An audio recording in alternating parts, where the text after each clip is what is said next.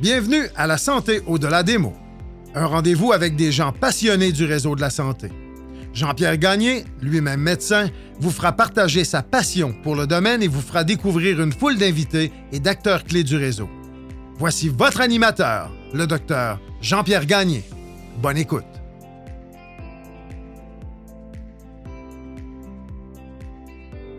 Combattre le cancer colorectal à un très jeune âge. Voilà ce que mes deux invités d'aujourd'hui, mesdames Saraline Beaulieu et Kim Gallienne-Plante, ont accompli.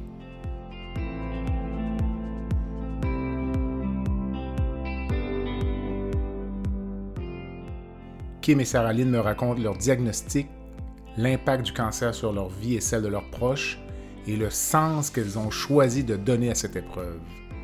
Les deux jeunes femmes sont également investies dans le fonds en cancer colorectal et digestif de la Fondation du CHU de Québec. Nous discutons de la mission du fonds et des projets qui y sont en cours. Un entretien inspirant avec deux jeunes femmes qui ont choisi de transformer leur épreuve en projet porteur d'espoir. Bonne écoute.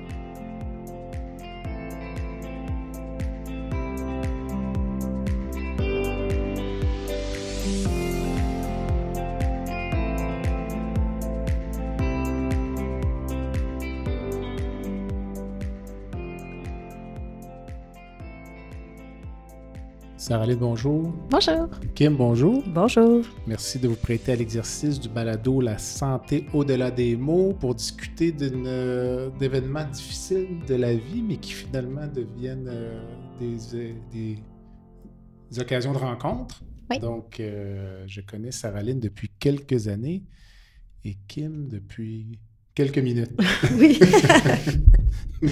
le courant va passer. Oui, oui. Alors, euh, Sarah Lynn, je t'ai déjà eu comme invité au balado il y a plusieurs mois déjà, donc avec euh, Roger Grégoire, qui était ton chirurgien. Oui. J'aimerais que tu, pour nos auditeurs, un peu, euh, notamment une par une, mais d'abord euh, votre âge, si ça se dit, un indice, puis le travail, un petit peu la vie, tout ça.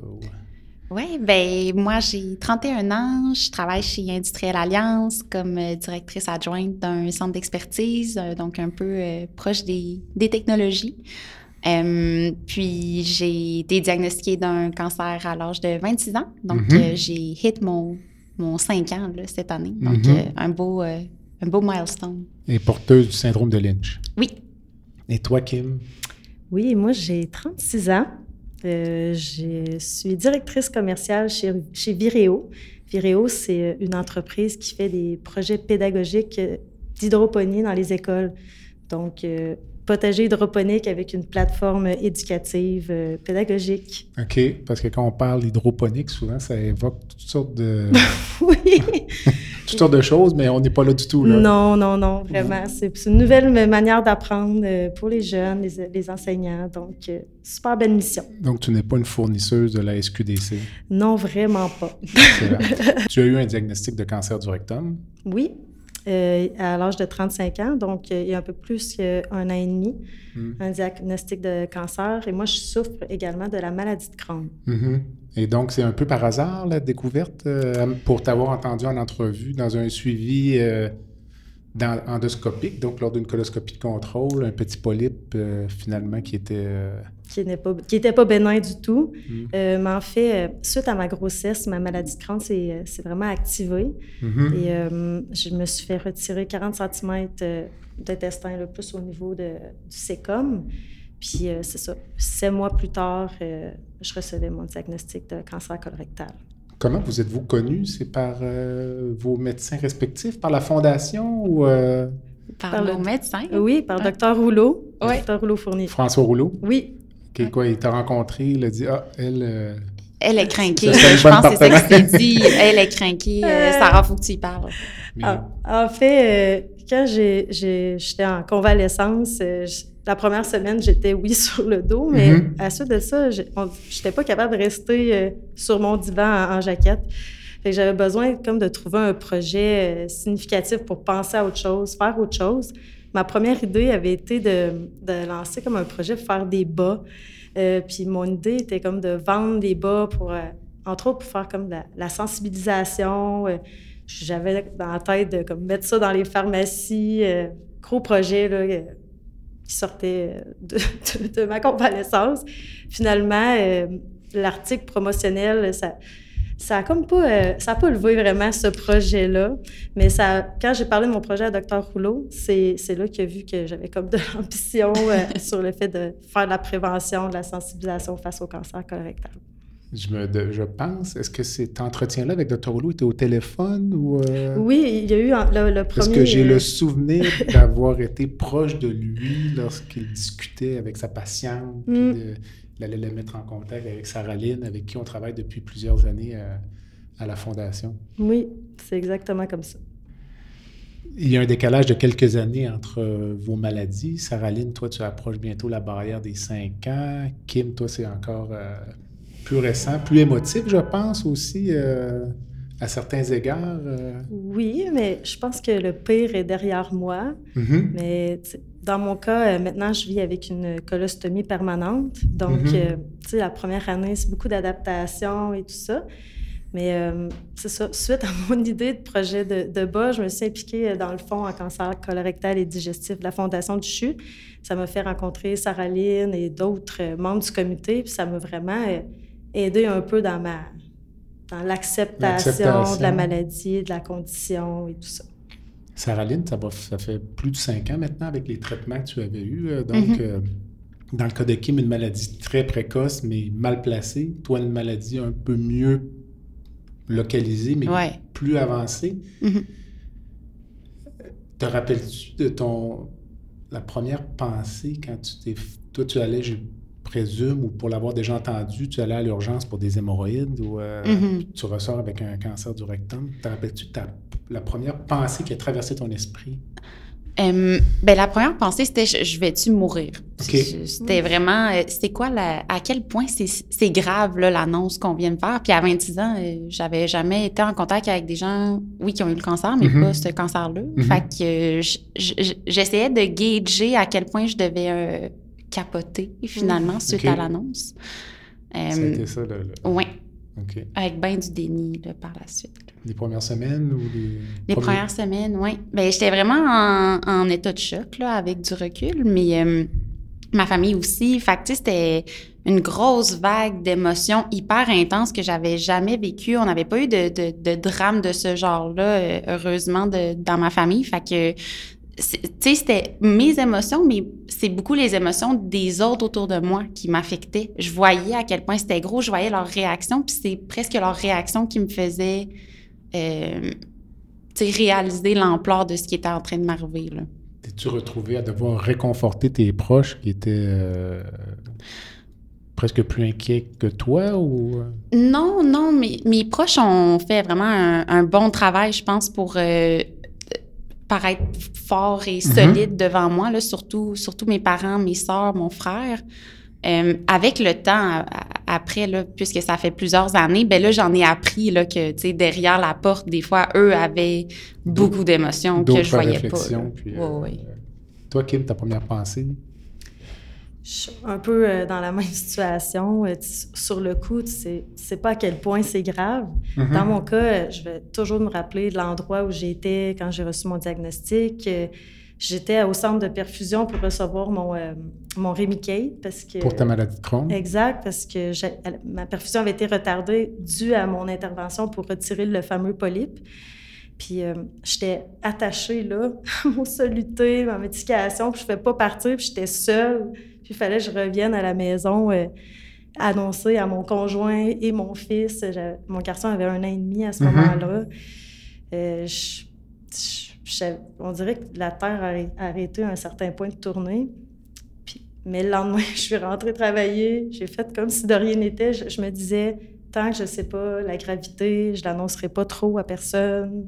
J'ai comme gardé ça bien profondément. Euh, puis j'ai attendu ultimement le, vrai verdict, puis quel allait être le traitement. L'impact euh, sur le trait, sur euh, du traitement. Exact. Qu'est-ce qui fait, euh, on va commencer par Kim, qu'est-ce qui fait qu'on a un diagnostic grave comme celui-là? Puis toi, tu dis la première semaine, tu voulais vendre des bas, là, finalement, ce ne sont pas des bas, c'est d'autres choses, mais qu'est-ce qui fait qu'on décide de devenir proactifs, alors que la majorité des gens vont simplement retourner à leur vie, euh, peut-être ne jamais en parler à personne. Il y a des gens qui ont des diagnostics de cancer que euh, peut-être les conjoints le savent. Parfois, la famille ne le sait même pas, mm-hmm. euh, certainement pas le milieu de travail. Puis vous, vous sortez, toi, tu sors publiquement, là, ça devient, ta maladie devient un fait public. Mm-hmm. Donc, c'est quoi le mécanisme derrière ça? Pour toi? Le sortir publiquement a quand même pris un certain temps. C'est quand même récent avec le lancement de, du fameux produit qu'on va dévoiler un peu plus tard. On, garde le punch. Mais ça a pris quand même un certain temps avant que j'en parle autre qu'à mon entourage proche. Euh, je pense que quand tu souffres d'une maladie de Crohn, dans mon cas, j'ai l'impression que je suis malade un peu depuis ma naissance. Je suis un grand prématuré de à 30 semaines. Je suis née à 30 semaines, j'ai eu des problèmes avec mes yeux. Euh, la maladie de Crohn, c'est un peu une maladie euh, qui paraît pas vraiment une mhm. maladie euh, fantôme, on pourrait dire, mais mhm. tu es habitué d'aller à l'hôpital, d'avoir les traitements. J'ai l'impression que, je sais pas si c'est mon expérience avec la maladie qui me fait faire, OK, j'ai pleuré, puis le lendemain, on part, qu'est-ce qu'on peut faire de bon avec cette mauvaise expérience? 24 heures après. Peut-être pas 24 heures après, mais peu de temps après. Assez rapidement. Oui, oui, oui. OK. Toi, Saraline? Euh, ben, un peu comme, ben, pas comme Kim parce que j'ai pas la maladie de Crohn, je suis chanceuse, mais pour moi, c'est, ben, il y avait deux choses, là. Le premier, c'est thérapeutique, je pense, de, de faire du bon avec euh, une situation super euh, douloureuse. Mhm. Puis tu sais, je, je, le fais, oui, pour les autres, mais je le fais aussi pour moi. Moi, ça me fait du bien d'en parler. Puis l'autre affaire, c'est le tabou. Tu sais, on s'entend que c'est le cancer à peu près le moins sexy sur la Terre. Là. Mm-hmm. Puis moi, j'étais super gênée. Là, au début, ça m'a pris, comme Kim, tu sais, ça m'a pris des, des, mois avant de même verbaliser que c'était un cancer colorectal. Je disais du colon. Ça m'a pris quelques mois. C'était suffisant. Oui. C'était plus cute, je trouvais. Puis là, après ça, ben colorectal. Puis là, à un moment donné, ben, tu finis par te dire, crime, moi, je vais être avec ça toute ma vie. Fait que aussi bien l'accepter. Puis je pense qu'on a toutes nos façons de vivre cette acceptation-là. Puis moi, ça a été d'en parler un, petit peu plus de monde. Mm-hmm. Euh, et, ça porte fruit d'ailleurs. Donc, euh, avec, as-tu peur qu'avec le temps, cet euh, intérêt ou cette fougue-là un peu baisse ou tu te vois t'impliquer toujours dans une cause euh, comme le cancer colorectal? Euh, je pense que je me j'aurais pas su répondre à cette question-là il, y a quelques années, mais là, ça mm-hmm. fait ça fait quasiment quatre ans là, que, que je m'implique là-dedans. Puis j'ai la même motivation qu'au début. Puis la raison étant que tu rencontres du monde. Mm-hmm. Puis chaque personne a son histoire, puis chaque personne l'a vécu différemment. Puis au fur et à mesure que le fond grossit, puis qu'on enlève des tabous, ben des gens qui te témoignent, qui, qui, te parlent que ça te fait du bien. Puis ça, c'est tellement énergisant d'avoir des patients qui te disent Hey, je t'ai vu. Moi aussi, quand j'étais jeune, je, puis j'avais ce cancer-là, je me retrouvais pas. Fait que je pense que c'est super valorisant pour nous de, de s'impliquer comme ça puis de voir que ça a un impact quelconque. Êtes-vous souvent contacté par les via les médias sociaux, par exemple, des patients qui veulent vous parler, demandent de l'aide ou... Euh, oui, ouais, de, ben, de, quelques fois. Oui, mais récemment, avec euh, la sortie pour le fameux projet secret, ça, ça, a créé quand même un certain engouement. J'ai appelé ça ma période de fame temporaire. D'accord. 15 secondes de gloire. Ah oui, puis Sarah était mon agente oh euh, de ah relations publiques. Euh, mais c'est ça, ça nous a amené, entre autres, à aller comme faire un témoignage lors de la marche GOTSI pour les maladies inflammatoires qui avait lieu à Québec c'est début juin. Mm-hmm. Puis à cet événement-là, ben, on a rencontré des, des personnes qui n'avaient pas nécessairement vécu le cancer colorectal, mais qui vivent avec, qui ont vécu avec une stomie ou quand même les, les symptômes et, comme l'histoire autour de la maladie, le cancer colorectal, il y a quand même beaucoup de similarités. Mm-hmm. Donc, euh, ça a amené des. Ça, ça, donne une grosse dose d'amour, rencontrer ces gens-là qui ont vécu des, des drames un peu similaires aussi. Il y a quelque chose d'addictif un peu dans le fait de s'impliquer, faire de la mhm. philanthropie. On, euh, mm. Comme tu dis, toi, ça te fait du bien euh, à toi. Oui, vraiment. Je pense que, tu sais, quand tu vois l'impact que tu as concret, puis que c'est pas, oui, on ramasse des fonds, mais c'est aussi qu'est-ce qu'on fait avec les fonds qu'on ramasse. C'est quoi, que ce soit un site web, une formation, un achat d'équipement, juste un post Facebook, de repartager qu'il y a un nouveau programme de dépistage universel, puis de voir qu'il y a peut-être quelqu'un là qui, que grâce à nous, il l'a vu, puis il va, quand il va la recevoir, la lettre, ou peu importe comment ils vont fonctionner, mais il va le faire. Fait que là, moi, j'espère que tout ce qu'on fait, ça a juste l'impact de peut-être aider quelqu'un. Mm-hmm. Sauver des vies. Ben, tu sais, c'est plus les, les, médecins là, qui sauvent les vies, mais... mais il ne faut pas négliger euh, chaque intervention. On contribue à notre manière. Oui, c'est ça. Le podcast La santé au-delà des mots est une présentation du groupe conseil Beauchamp, Beaulieu, Dessureau, Toupin de la financière Banque nationale Gestion de patrimoine. Comme nous croyons que la santé financière fait partie de la santé globale, nous sommes heureux de nous joindre au docteur Jean-Pierre Gagné pour vous souhaiter une bonne saison de la santé au-delà des mots. Tu veux lancer ton propre podcast mais tu ne sais pas comment t'y prendre? Pas de problème. Mouton Marketing peut t'accompagner de la conception au lancement envoie ton idée de podcast à bonjour à commercial gomouton.com. Bonjour à commercial g. L'univers du podcast t'attend.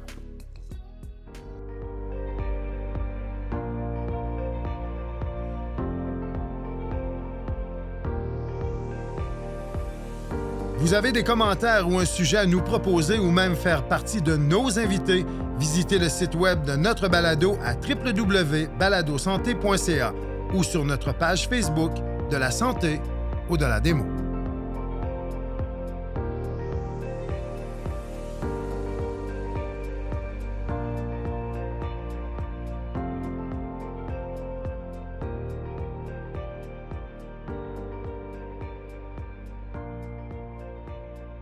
une question à 100 donc je vais commencer par Kim. Une question qu'on ne t'a jamais posée au sujet de ta maladie.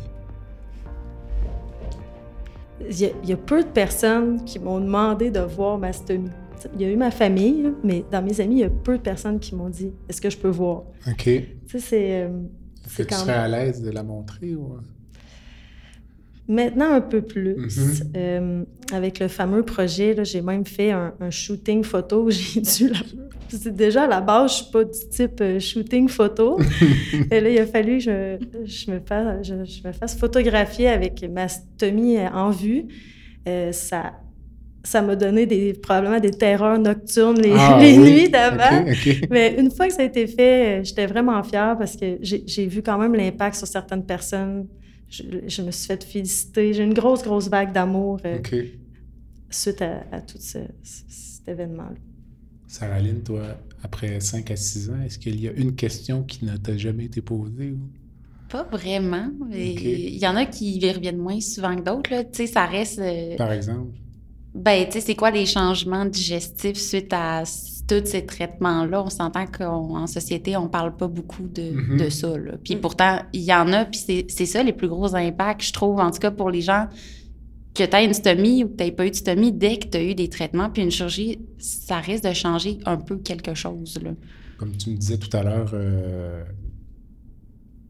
c'est ta routine de te demander est-ce qu'il va y avoir une salle de bain ah sur mon trajet si je vais prendre une marche ou euh, toujours. peu importe où je vais. tu connais toutes les toilettes publiques de la ville de Québec ah oui. Walmart McDo ça c'est des endroits qui a des safe spots qu'il y en a tout le temps. Sur les plaines je sais sont où euh, hôtel de ville il y en a tu sais je, les, je, les, ai spotés là maintenant. Excellent.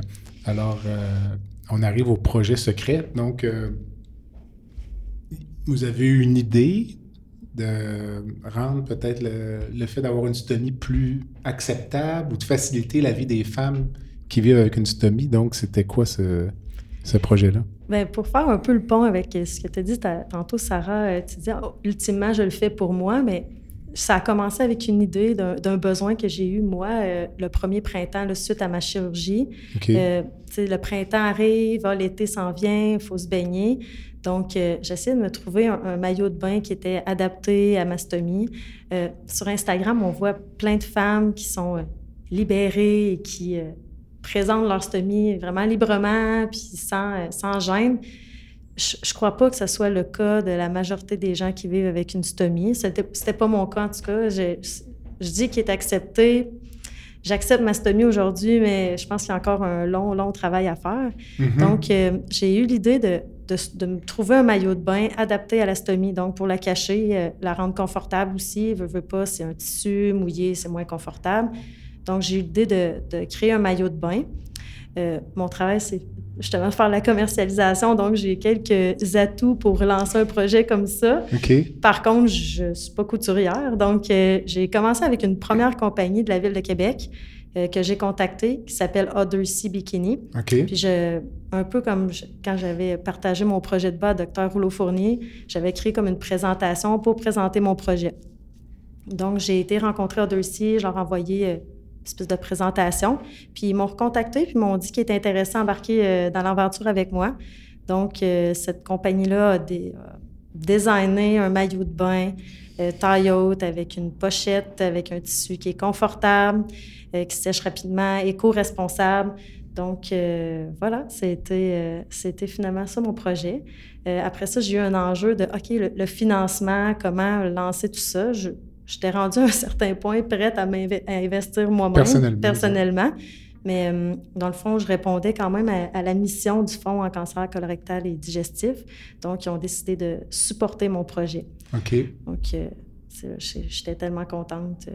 En quoi, Sarah Lynn, est-ce que ce projet-là vient rencontrer les objectifs du Fonds en cancer colorectal et digestif? Ben, tu sais, notre, notre, mission, c'est plein d'axes. Puis, tu sais, oui, il y a des, des éléments peut-être un peu plus euh, euh, classés comme l'achat d'équipements ou euh, la, la, recherche clinique fondamentale, mais c'est aussi l'humanisation des soins puis l'accompagnement des patients puis de leur famille. Fait que, tu sais, à quelque part, le fait qu'on veut que les femmes de Québec se sentent bien cet été puis puissent porter ce maillot-là, Bien, pour moi, c'est en lien direct avec ce pourquoi on travaille pour le fonds en cancer colorectal avec la, la fondation. Ce fonds, c'est quoi? Est-ce que si tu me le présentais peut-être en quelques minutes, donc euh, pour nos auditeurs peut-être qui ne connaissent pas le fonds, euh, oui, bien dans le fond, la Fondation du CHU de Québec possède euh, quelques fonds hospitaliers. Donc, en fait, il faut le voir un peu comme si c'était un, compte spécifique euh, dans lequel on va déposer des, des montants amassés, des dons. Euh, puis, dans ce fonds-là, ben, on se concentre uniquement au cancer correctal ou digestif. nous, on, on, est vraiment là pour spécifiquement cette cause-là de cancer correctal. Puis, on a racheté digestif parce qu'il y a plein de petits petits dans le sens euh, en termes de volume, de, mhm. qui, qui, sont peut-être un peu plus orphelins. Donc, on voulait ratisser un petit peu plus large. Malheureusement, le colorectal reste le plus euh, fréquent. Mhm. Donc, il prend un petit peu plus de place. Mais c'est quand même bien de, pour toucher à d'autres types de cancers dans ma pratique, c'est, euh, c'est bénéfique dans les deux sens parce que ça accroît aussi les donateurs, l'éventail des activités, les commanditaires. exact. Donc, on revient un peu à ton implication. Depuis 5 à 6 ans, tu aurais pu t'impliquer d'autres façons, puis tu as choisi le volet de la philanthropie. Pourquoi la philanthropie plutôt qu'écrire un livre ou euh, tu aurais pu faire d'autres choses pour parler du cancer colorectal et de la sensibilisation? Euh? Euh, ben, en fait, c'est venu parce que moi, quand j'ai eu terminé mes, mes traitements puis que j'étais guérie, je voulais faire un, un party euh, J'ai plus le cancer euh, yé, avec ma famille et mes amis. Puis, ben, je, suis allée à l'épicerie puis il y avait un monsieur qui ramassait des fonds pour euh, les personnes stomisées. Il était dans une petite table à l'épicerie. Puis là, je me suis dit, hein, OK, moi aussi, je pourrais ramasser des fonds. Fait que c'est mm-hmm. parti d'une idée comme ça. J'en ai parlé avec mon, ma radio-oncologue, euh, docteur Bernier.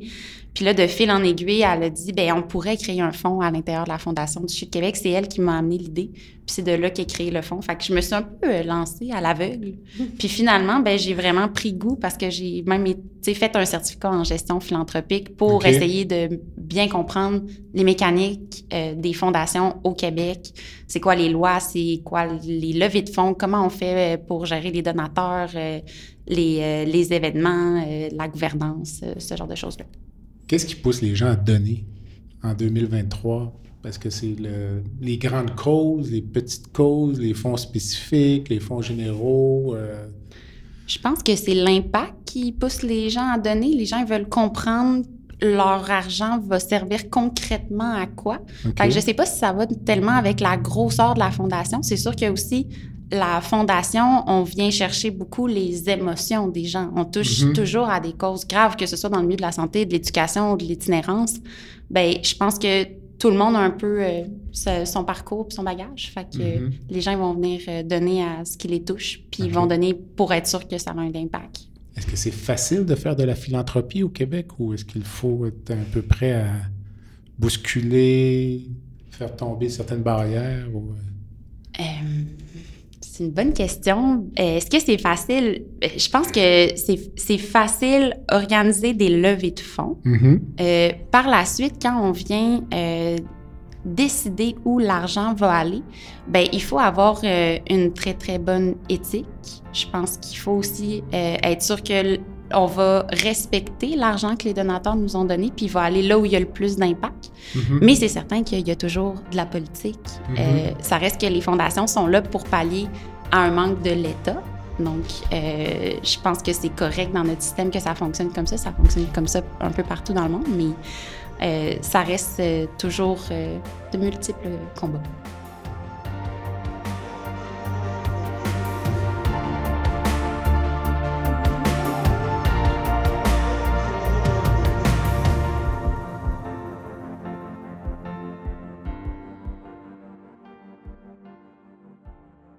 Qui, ce qui refroidit parfois certains donateurs ou certaines personnes euh, qui veulent s'impliquer, c'est le délai parfois entre euh, la levée de fonds et l'aboutissement du projet. Le projet des maillots de bain, vous, c'est presque instantané.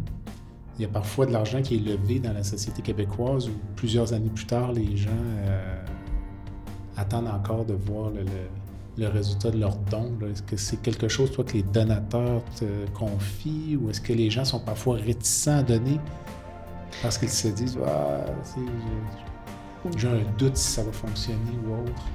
Bien, c'est sûr que la confiance est là normalement, surtout quand tu es capable de, de montrer puis de démontrer tes réalisations puis ton efficacité euh, à, à livrer des projets. Mais on se le cachera pas, il y a une gouvernance extrêmement lourde. Puis elle est là pour une raison, cette gouvernance-là, parce qu'on Mhm. les a vues, toutes les fondations où il y a des scandales, parce que ça a été mal géré puis parce qu'il manquait de mécanismes de contrôle. Fait que je pense qu'on est encore à trouver l'équilibre entre faire une bonne gestion d'une fondation de façon éthique, mais être capable de livrer de façon efficace, comme le font les compagnies à but lucratif actuellement. Mhm.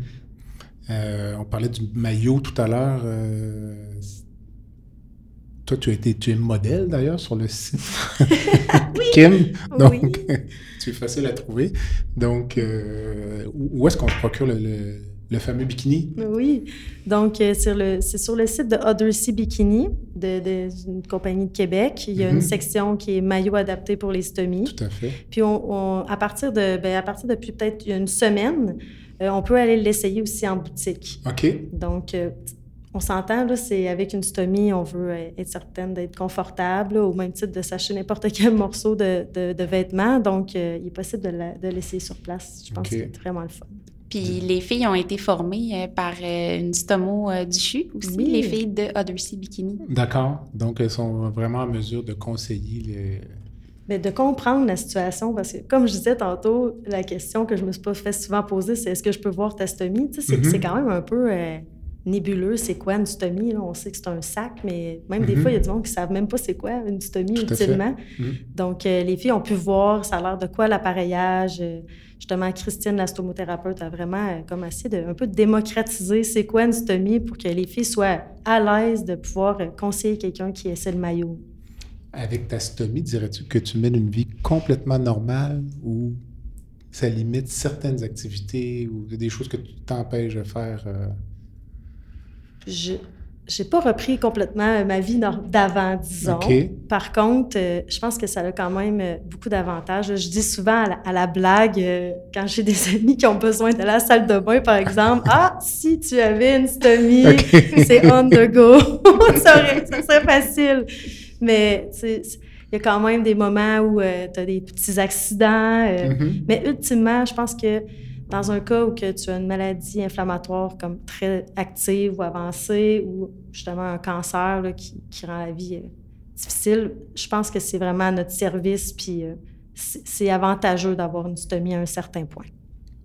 Le, je dirais pas le paradoxe, mais euh, un peu l'effet secondaire de ta maladie de Crohn, c'est sûrement quelque chose auquel tu avais déjà réfléchi. le- la- la possibilité de vivre avec une stomie, j'imagine, depuis l'âge de 18 ans. Oui, c'est en fait, dans ma tête, là, au même titre que le cancer colorectal, on dirait que dans ma tête, je ne l'enlevais pas complètement de ma liste. Puis je me disais, mais dans ma tête, c'était quelque chose qui serait arrivé vraiment plus, plus tard. Pas à 35 ans. Dans ma tête, mhm. c'est peut-être qu'à 55, il faudrait que je commence à me faire euh, surveiller davantage.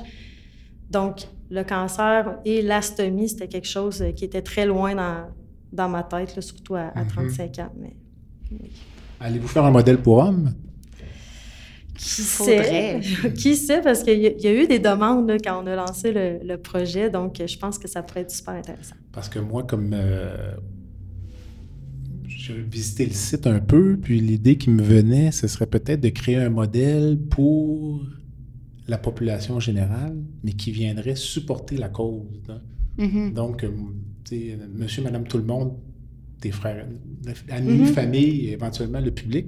Une collection. Une collection où il y aurait peut-être un petit emblème ou un logo qui rappellerait le fait que ce maillot-là a été acheté pour supporter cette cause-là. Donc, euh, ça pourrait accroître votre... Euh, notre mission, ben, la visibilité. Votre visibilité, là, ou quelque... Euh, ben, L'idée des bas était un peu était un peu là aussi. Là, tu sais, que les gens puissent porter un bas avec, par exemple, les Mais les bons, on les voit moins. Là, parce qu'ils sont dans les souliers. Effectivement. Mais tu sais, c'est comme un peu la, mode de mettre des Puis bas en même temps, ce serait une forme de... Je le voyais un peu comme, euh, un peu comme le défi des têtes rasées. Oui, oui, De dire qu'on supporte... Moi, je supporte mes amis, je supporte mon ami qui a eu un cancer colorectal, mm-hmm. donc je porte le maillot déstomisé. Je sais pas, il me semble que je verrais un petit quelque chose. Il y a quelque chose à faire, c'est sûr. Avec les, les fondations, les, tout ce qui est euh, du matériel promotionnel, ce qui est touché, c'est que souvent, le, la fondation va parfois, selon l'arrangement avec la compagnie, avancer des fonds. Fait que là, il faut se poser la question, est-ce que l'argent du donateur pour la quantité de bas, parce que souvent, il faut les acheter de bas ou de maillots en mhm. masse, est-ce qu'il serait à l'aise que si jamais on les vend pas, ben, ça. ça a servi à ça? Donc, mm c'est de voir l'équilibre, mais tu sais, ont tellement été extraordinaires. la façon dont je le verrais, c'est mm-hmm. que la compagnie Othercy, par exemple, euh, produit la ligne de vêtements, puis s'engage simplement à remettre euh, les profits. Les profits. Mm-hmm. Mm-hmm. Ou encore, euh, une autre option, c'est à l'achat du maillot de cette série-là, on se fait offrir l'opportunité de faire un don. Oui, 100 C'est donc 1, 5, 10 dollars ou autre. Là, donc, il y a quelque chose à faire. Définitivement. Donc, euh, excellent. Avez-vous d'autres... Donc, les bas, les maillots, est-ce qu'il y a d'autres... Euh, de projets? D'autres projets. Euh, ben, on vient de finir aujourd'hui des capsules informatives pour ben, plein de sujets là, qui touchent le cancer correctal, la nutrition, le dépistage, les, les fameux stomies. Mm-hmm. Donc, on va publier ça sur notre page Facebook puis sur le, site web pour informer, éduquer la, la, population puis essayer de démocratiser ces sujets-là. Et la minute publicitaire, euh, le 14 septembre 2023, vous aurez un événement qui est? L'événement La soirée digestive. Qui consiste en quoi? C'est un événement, dans le fond, signature qui. Euh, c'est le premier d'une longue série mm-hmm. qui, a pour but justement de ramasser des fonds euh, spécifiquement pour l'achat du robot chirurgical pour la Fondation CHU. Mais c'est aussi dans, toujours dans notre but de sensibiliser, je crois, le, le public en général sur la, cause des le cancer colorectal. Exact. Alors, euh, à quoi ça sert un, robot? Saraline, tu t'es, tu t'es pratiqué tout à l'heure pendant la capsule vidéo. Bien, le, le, robot, je pense que c'est une technologie super avancée, euh, puis il va servir à, à donner euh, des soins de haut calibre à la mhm. population québécoise pour peut-être éventuellement même devenir un centre de référence. Je sais qu'à Saint-François d'Assise, vous êtes déjà une référence là, pour la population. Je pense que c'est tout le Québec sauf Montréal, si je ne me trompe pas, que vous desservez. L'Est du Québec, L'Est du Québec. Ça, Donc, euh, je pense que c'est quoi, 350 chirurgies par année qui, mm-hmm. qui est fait. Donc, mm-hmm. euh, je pense qu'il faut euh, amener l'équipe chirurgicale du CHU de Québec au proche, à la prochaine étape. Puis, je pense que c'est avec l'achat d'un robot qui utilise l'intelligence artificielle puis qui est à la fine pointe.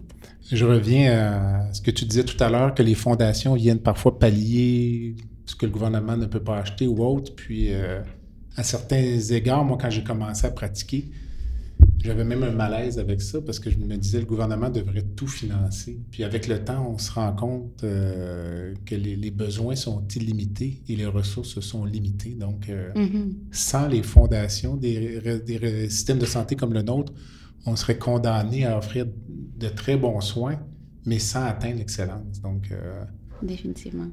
On a, je pense que c'est une bonne chose d'investir dans les fondations. Puis on le voit, tu dois le sentir peut-être à Québec de plus en plus. Il y a plus d'engouement, je pense, pour le don par rapport à ce qu'on peut voir dans des villes anglophones, euh, que ce soit Montréal ou euh, le reste du Canada. Euh.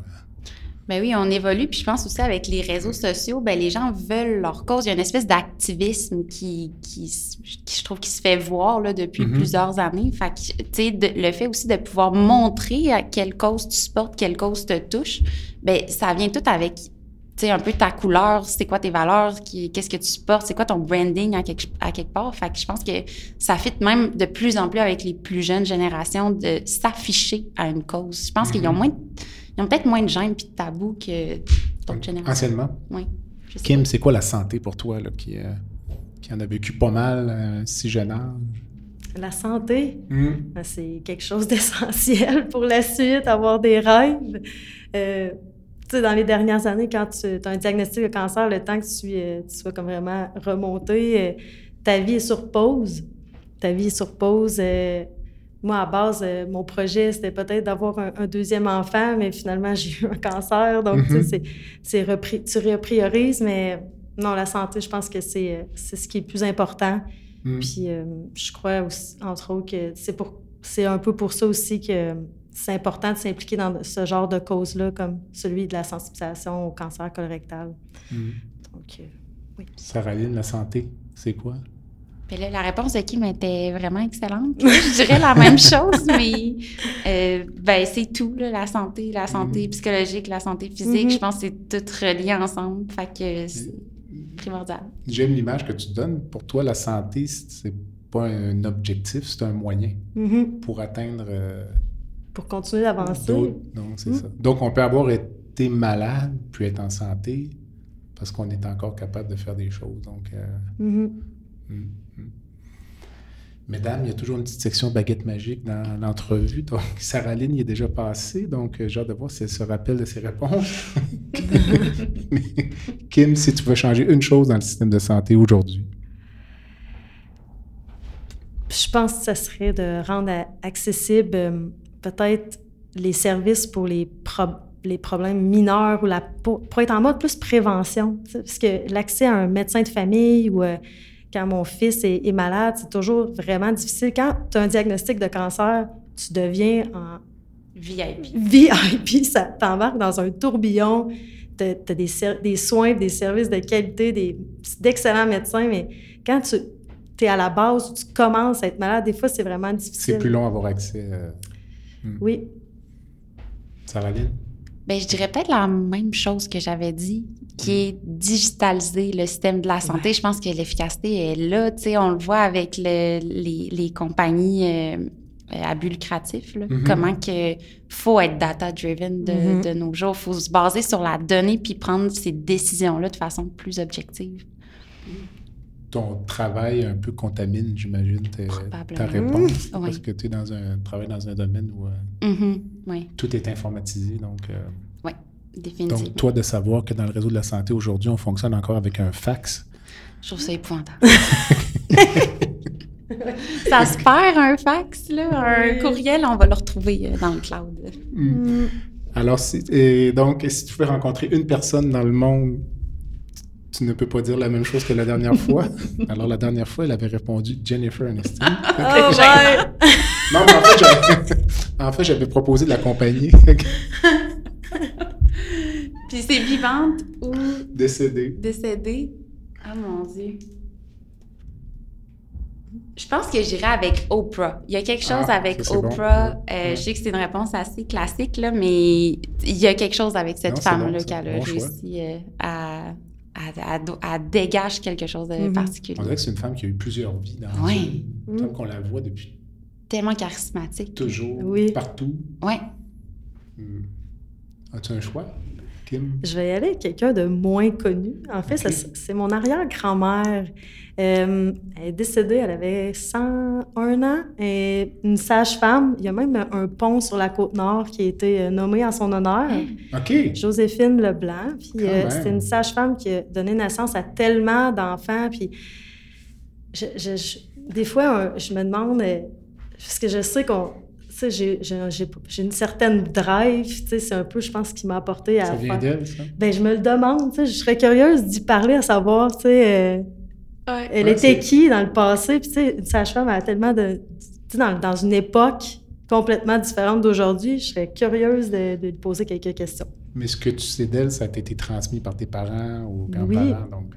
Ben, je- Il y a une part de légende, ça veut dire. Probablement. C'est ça. Je, serais curieuse de, de- de discuter avec elle. Euh, mesdames, je ne vous demanderai pas quelle cause vous supportez, parce qu'on en parle depuis tout à l'heure, donc on mettra les liens nécessaires là, euh, sur euh, vos notes de balado. Peut-être pour les auditeurs qui ont été traités pour la même condition, avez-vous un site de référence ou il y a beaucoup de choses sur Internet, là, donc peut-être, Ouais. Sarah-Lynne, toi, si tu avais un site à suggérer pour les patients porteurs d'un cancer colorectal, ce serait quoi?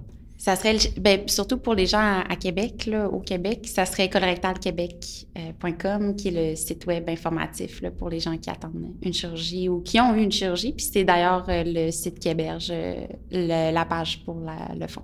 D'accord. colorectalquebec.com.